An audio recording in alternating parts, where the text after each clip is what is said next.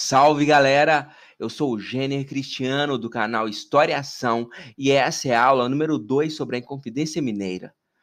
Nós vamos começar essa aula apresentando a importância da descoberta de ouro no sertão de Minas Gerais para a coroa portuguesa. Vem comigo e faça as suas anotações. O ouro era uma das principais riquezas desejadas por Portugal desde que a esquadra de Pedro Álvares Cabral conquistou a América a partir de 1500 Desde sempre a coroa portuguesa estava sedenta desejando encontrar o ouro o mais rápido possível.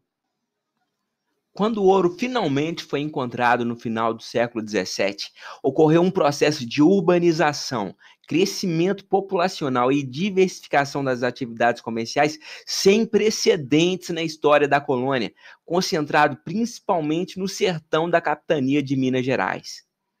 Deste momento em diante, o ouro e depois os diamantes transformaram-se na principal fonte de sustentação da economia portuguesa.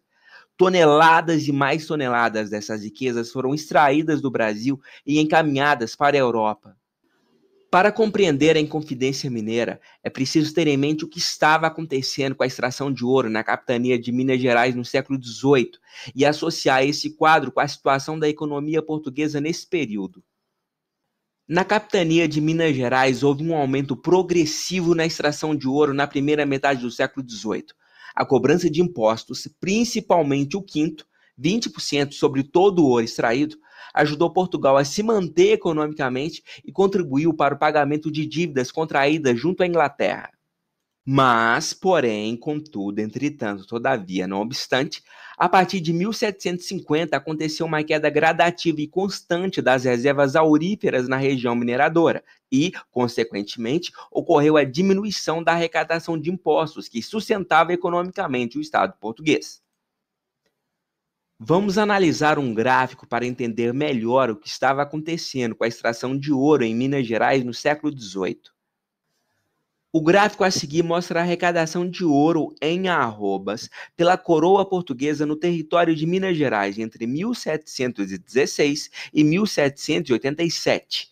É bom lembrar que uma arroba equivale a 14 quilos 740 gramas, ou seja, praticamente 15 quilos. Cada barra do gráfico corresponde à média de arrecadação a cada cinco anos, exceto a última barra, que diz respeito somente ao biênio 1786-1787. Pelo gráfico é muito fácil entender o que estava acontecendo. Na primeira metade do século XVIII, a produção de ouro aumenta até atingir o seu pico no ano de 1740. Depois disso, a extração de ouro vai caindo gradativamente na segunda metade do século XVIII, demonstrando claramente que as reservas estavam se esgotando. Além do real esgotamento das reservas de ouro, era sabido por parte da administração portuguesa na colônia que a prática do contrabando e descaminho do ouro eram comuns e corriqueiras na capitania de Minas Gerais. É muito fácil contrabandear o ouro, pois este metal é um equivalente universal, ou seja, é moeda de troca aceita em qualquer parte do mundo, facilitando os atos ilícitos envolvendo a mercadoria. A reação da coroa veio com uma gradual e constante intensificação dos mecanismos de controle para evitar a sonegação de impostos e garantir a arrecadação para os cofres portugueses.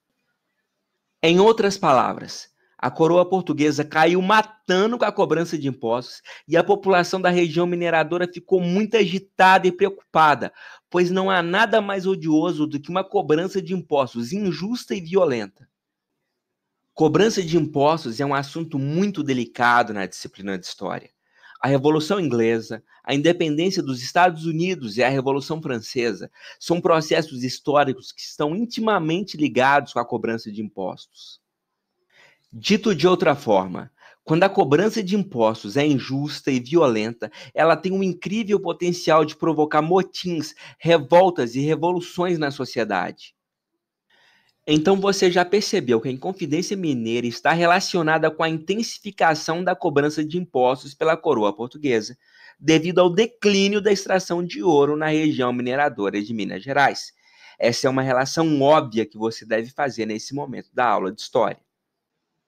E então, Gostou de nossa aula? Então deixe o seu like e inscreva-se em nosso canal para acompanhar a aula número 3 sobre a Inconfidência Mineira.